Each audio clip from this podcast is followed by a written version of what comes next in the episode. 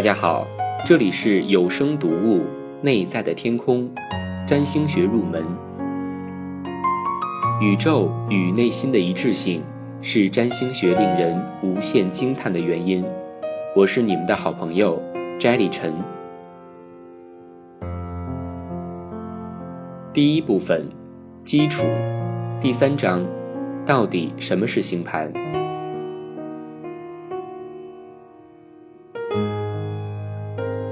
星盘是占星学的三个基本元素：星座、宫位和行星独特的排列形式。虽然在占星学之中只有三十几个单词，但是当我们加入语法和句法时，它们的组合数量几乎无限大。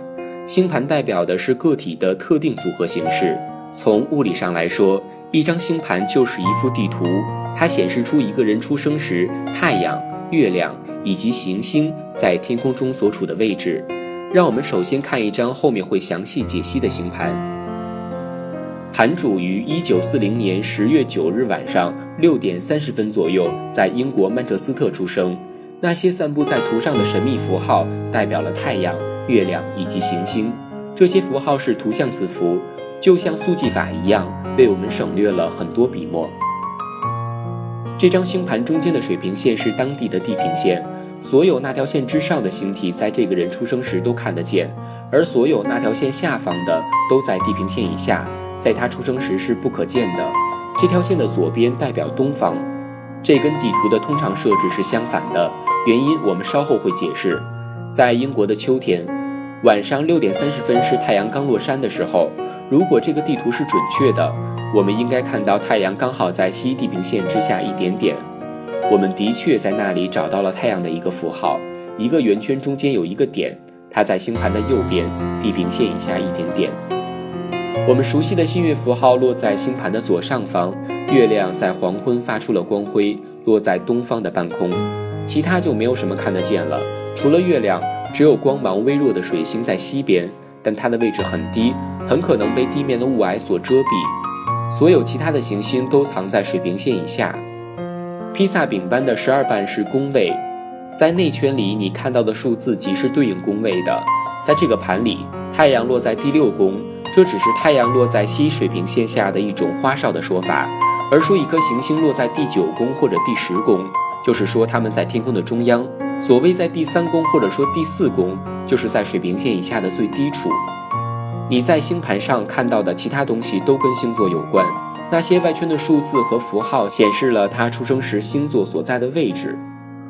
对于那些喜欢搞侦探的读者来说，盘主的身份是要注意的第一个线索。她不是一位女士。在星盘的最左边，就在月亮附近，你会看到数字二十一，下面是白羊座的符号，这表示这个人出生的时候落在东边地平线上的是白羊座，更准确的说是落在白羊座的二十一度。每一个星座都有三十度宽。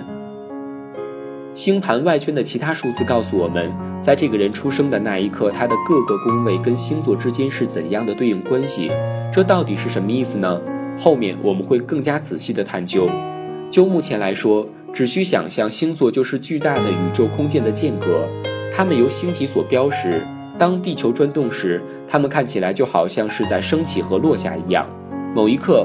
白羊座可能在升起，十二个小时过后，白羊座又落山了，而与它相对的天秤座又在升起了。虽然每一分钟这些数字所代表的星座角度都在发生改变，但是在某一刻，每一个宫位开始的地方总对应着一个星座的角度。换句话说，每一个星座总在某一个地方，可能在地平线之上，也可能在地平线之下。那些星盘外圈中的符号和数字。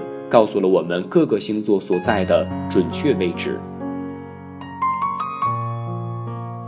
每一个星座的大小都相同，三十度，一个三百六十度圆的十二分之一。宫位则不是这样，它们的大小不一。虽然有时候为了方便起见，很多星盘使用大小相等的宫位，有时候我们会看到一个宫位将一个星座的整个三十度都包在其中，就是说这个星座被宫位整个吞掉了。它完全没有跨越两边的宫头，这被称为劫夺。在刚才的那张盘上，我们看到四个星座被劫夺了。比如说第十二宫，它的公头在水瓶座的二十三度，完全吞掉了双鱼座，而它结束的地方是白羊座的二十一度，也就是第一宫公头的位置。每一颗行星都会落入一个星座和一个宫位，我们可以找到它所在的宫位，它落在哪一块披萨区域里。想要找到这颗行星所在的星座，可以看它外圈上的星座符号。在这张星盘里，金星在第六宫，外圈上是处女座的符号。这表明金星处在处女座的区域里，更准确的说是在处女座的四度。而知道他在第六宫，我们便知道了这个男人出生的那一刻，处女座已经转到地平线以下，并且金星在其中。有些人一开始会混淆星座和宫位，一个分辨他们的好办法是记住宫位跟当地的水平线相连，而星座跟宇宙空间相连。当地球旋转时。看起来各个星座都在绕着地球转，因为行星也在空间中，所以它们也会随着星座转，在东边升起，在西边落下。我们通过星座和行星的宫位变化来记录它们的升起和落下，这也描述了它们以当地地平线作为参考点，相对地球的位置。换句话说，星盘中的宫位只是空的槽，每一颗行星和每一个星座都会在围绕地球转的二十四小时之内。完全通过它们一遍。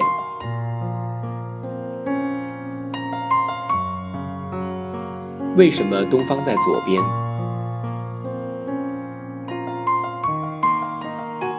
你有没有注意过，为什么太阳总是在南边的天空里？我们只注意到它从东边升起，从西边落下，但是它总是出现在南边的天空里。这是因为我们在北半球，我们在地球的上半部分。所以我们要向下看，我们才能看到太阳，也就是向南方看。在澳大利亚的朋友则需要向上，也就是向北方看才能看到太阳。如果我们在南半球卖房，宣传一个房子朝南，可不会吸引任何人，因为那将意味着它总是背对着阳光。在我们北半球，太阳每天在运行的最高点总是多少偏南的，所以星盘的最高点是一个南方的点，而不是北方的。南半球的星盘看起来是一样的。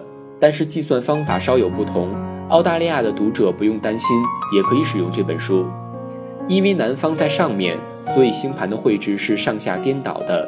这一开始可能会让人不习惯，但是另一个选择只能是让地平线以上的行星出现在星盘的下方，这只会更糟。所以我们必须学会习惯这种上下颠倒的思考方式。出生盘的自然翻转就使得东方在左边，而西方在右边了。所以行星会从星盘的左边升起，而这个升起的点我们称之为上升。与之相对的那个点，水平线的右端，也就是行星落下的地方，被称为下降。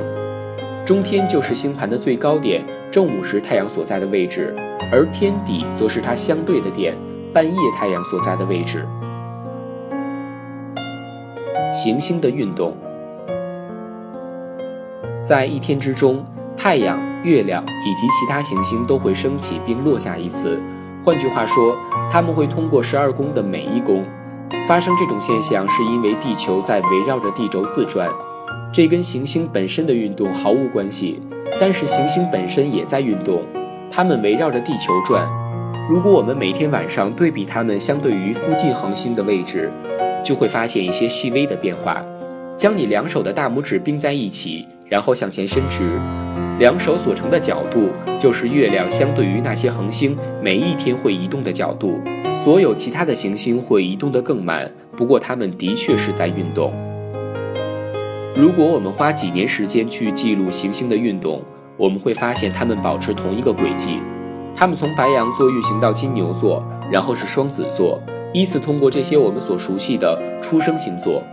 我们绝不会发现金星在先后座。也不会发现火星在猎户座，那是不可能的，因为它们不在行星的运行轨迹上。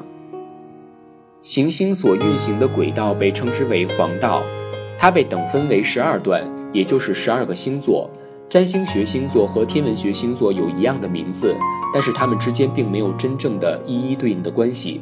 这是一个很复杂的体系，我们现在无需搞得太清楚，只要记住行星相对于背景上的恒星在运动。而我们是通过它们的星座位置来计量这种运动。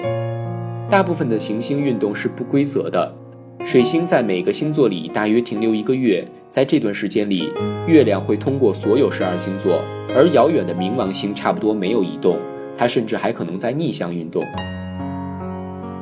示范盘的盘主出生时间是十月六日晚上六点三十分，那是太阳在天秤座。只需要知道日期，我们就能判断这一点。太阳会一直在天秤座待到十月二十一号，其位置不会因为出生时辰而受到影响。不过，知道时辰是晚上六点三十分，的确有助我们了解一个重要的信息，那就是天秤座的月亮刚刚下山。换句话说，它落在第六宫。如果这个英国人在晚生几小时，太阳就会落到比地平线更低的地方去。它还会在天秤座，但是会在第四宫，而不是第六宫。在这段很短的时间内，太阳在星座内移动的距离几乎可以忽略。但是它在宫位中的移动却完全的改变了星盘的状态，这就是为什么出生时间是占星学中的一个关键要素。从出生日期大致可以确定行星和星座的关系，但是我们需要出生时间以完善宫位这个关键要素。星座之间的相互位置是固定的，金牛座总是在白羊座之后，双子座在金牛座之后，等等。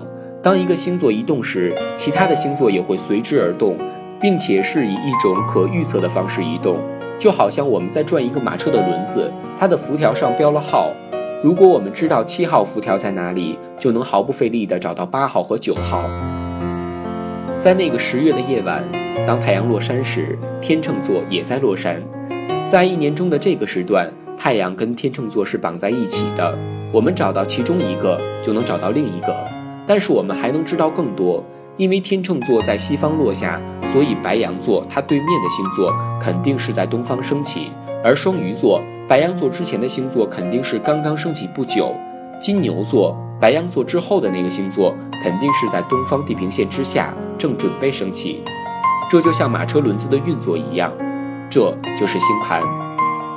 我们对这个占星学基本工具的导读就此结束了。如果你已经掌握了上面几页的内容，那么我们的示范盘中就没有什么让你感到困惑的了。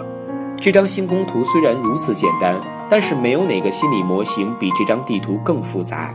当我们开始将星座、行星和宫位的含义编织在一起时，就形成了一幅挂毯般的图景。它包括了人类生活中所有的渴望和忧虑，所有的狂喜和恐惧，而每一个象征的组合形式，也就是每一张星盘，都是独特的。占星学以一种不同于任何宗教、任何心理学系统的方式描绘了这个人的画像。然而，星盘只是一张天空地图，如此简单。它的象征并不出自某个人的理论，它高于个人成见，也高于任何文化神话。它来自于更深、更原始的地方，就像人本身一样，它基于自然。